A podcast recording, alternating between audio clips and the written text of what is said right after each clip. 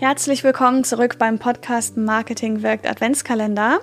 Wenn du noch nicht genau weißt, wie dieser Adventskalender funktioniert, dann geh noch mal zurück in Episode 49 und dann weißt du Bescheid und kommst hier wieder her. Wir gucken uns heute an, wie das denn mit Podcast-Interviews funktioniert. Wie kann ich die denn gut führen? Ähm, dazu vielleicht ein paar Punkte vorab. Ein Podcast-Interview, das gibt dir zwar echt jetzt nicht die Möglichkeit, mit deiner Expertise viel zu glänzen. Ja, das funktioniert eher in einer Solo-Folge oder vielleicht in einem Gespräch, wo der Redeanteil aller Beteiligten 50-50 etwa ist. Aber du steigerst natürlich immens deine Reichweite und baust dein Netzwerk aus. Ja?